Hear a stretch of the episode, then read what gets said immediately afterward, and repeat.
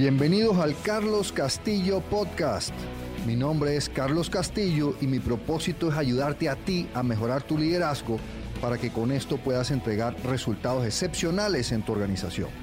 Entonces en estos podcasts vamos a estar hablando de técnicas, de herramientas y de consejos que te permitan mejorar tu liderazgo y así entregar esos resultados excepcionales en tu organización. ¿Cómo se vive el ser adquirido por una empresa multinacional, una empresa que cotiza en bolsa? Bueno, esto pasa con mucha frecuencia hoy en día. Esas empresas eh, en su estrategia con frecuencia crecen por adquisición, van comprando otras empresas, pero, pero ¿cómo se vive? ¿Cómo se hace eh, cuando yo estoy del otro lado y soy eh, el de la empresa que fue adquirida? Entonces, bueno, en, en muchos casos empieza con emoción, wow, nos compró la empresa ABC, que es la top del mundo en su, en su, en el negocio y qué cool, y ahora soy parte de una cosa mucho más grande y con gran prestigio. Pero muy rápido pasa la gran incertidumbre al miedo. Y empieza, bueno, ajá, ok, ¿y qué va a pasar? ¿Y qué cambios vienen? Y empiezan los chismes, ¿no? ¿Y será verdad que van a despedir a mucha gente? ¿Y será verdad que van a cambiar a tal? ¿Y van a recorrer, y van a haber recortes y me van a despedir? Y empieza la incertidumbre y el miedo. Lo cual es inevitable. Es inevitable la incertidumbre y el miedo. Hay que entender lo que es inevitable. El tema es qué hacer frente a esta incertidumbre y miedo. Entonces, eh, ¿qué hace un líder? Bueno, un error que vi, por cierto, hace poco en una empresa fue decir, eh, los líderes de la empresa, sus primeros mensajes fueron, tranquilo, no te preocupes que no va a pasar nada con lo cual quedaron totalmente desprestigiados porque todo el mundo sabe, eh, eh, aunque quieren escuchar eso, saben que eso es mentira.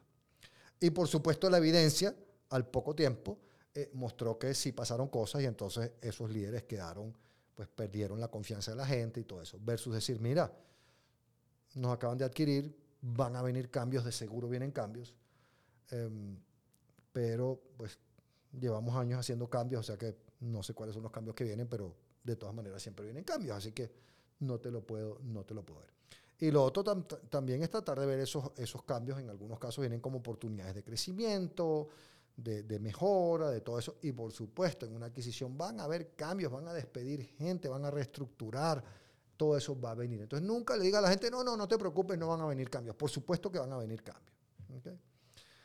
Em, ¿Qué cambios em, veo yo, y, yo he estado de los dos lados, yo he estado del lado de ser adquirido y del lado de ser el que adquirió eh, en mis roles anteriores.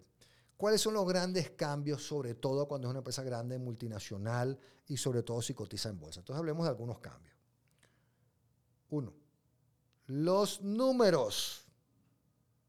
Los números. ¿Qué se espera en una empresa? Que tú domines tus números. Tú tienes que conocer tus números al pelo. Tú tienes que poder tenerlos a la mano o encontrarlos muy rápido. Tus números tienen que estar precisos, correctos y no puede ser, ah, no, ya va, espérame, que es que aquí en una hoja dice 5 y en la otra hoja dice 4. Eso no puede ocurrir cuando estás en una empresa de eso. Eso te va a dejar malísimo la calidad de los números. Los números tienen que estar a tiempo. Tú tienes que saber cuánto vendiste cada día. Yo sé que hay números que no salen diarios, pero los números que tienen que ser diarios los tienes que tener diarios, los tienes que tener a mano, o sea, los tienes que tener a tiempo. Tus estados financieros, el cierre del mes lo tienes que tener listo por ahí el día 5 del mes, ¿no? No como algunas empresas que el día 20 del mes todavía no tienen sus estados financieros listos, ¿ok? Y se espera y se exige constantemente, como digo, sobre todo si cotizas en bolsa, el tema de que los números siempre están mejorando. Cuando una empresa, y yo sé que a veces es difícil por el mercado, la competencia y lo que tú quieras, cuando una empresa que cotiza en bolsa los números no mejoran en base a lo que esperan los analistas, entonces el precio de la acción cae y tienes problemas. No estoy seguro de que eso sea correcto y bueno, pero, pero, es, lo, pero es lo que ocurre. Entonces ese fue el punto uno, tus números. Punto dos, el famoso que ahora llaman compliance.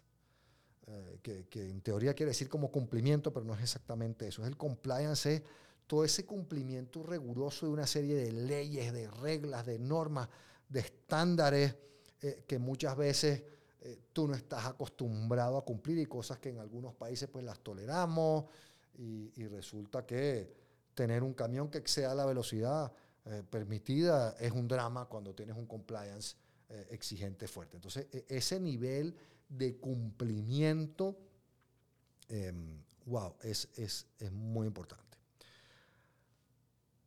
Tres, eh, para mí hay un tema importante y es el debate. En mi experiencia, muchas veces estas empresas grandes, el nivel de discusiones que se tienen en las reuniones, es mucho más fuerte del que casi todo el mundo está acostumbrado. Entonces al principio la gente eh, se siente sumamente incómoda con este nivel de debate, lo toma personal, nadie les avisa ni les informa que vamos a tener unos debates mucho más duros, ¿ok? Entonces eso genera mucho problema. Entonces yo te diría el tema del debate, em, entonces tenemos, eh, ya, vimos que tenemos el tema de los números, uno, el tema del compliance, dos, el debate, tres, Vayamos al punto 4, las jerarquías, el respeto a las jerarquías, el trabajo, eh, sin ir a ser muy burocrático, pero respetando las jerarquías. Muchas veces las empresas adquiridas eran empresas familiares o empresas de un par de socios y todo el mundo se podía hablar con todo el mundo y nos teníamos mucha confianza y era como una familia. Bueno, pues muchas veces en esta empresa no es así, hay que entender, hay que conocer la jerarquía, hay que respetarla, hay que saber a quién hay que preguntarle, hay que saber a quién hay que informarle y ese tipo de cosas. Entonces tienes el otro tema de la jerarquía. Em, y por último, les quiero hablar de las reuniones.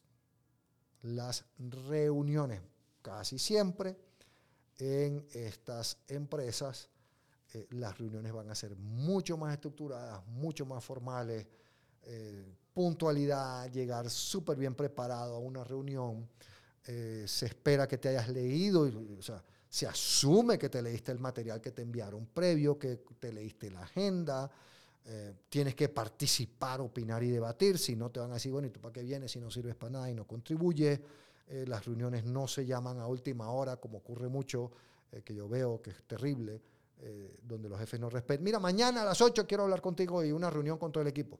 No, las reuniones deben ser organizadas de una mejor manera, con más tiempo. Entonces, esas son algunas de las cosas que tú vas a ver si eres adquirido. Uno, los números. Tus números tienen que estar muy buenos a tiempo y mejorando. El compliance, cumplirte una serie de reglas, requerimientos.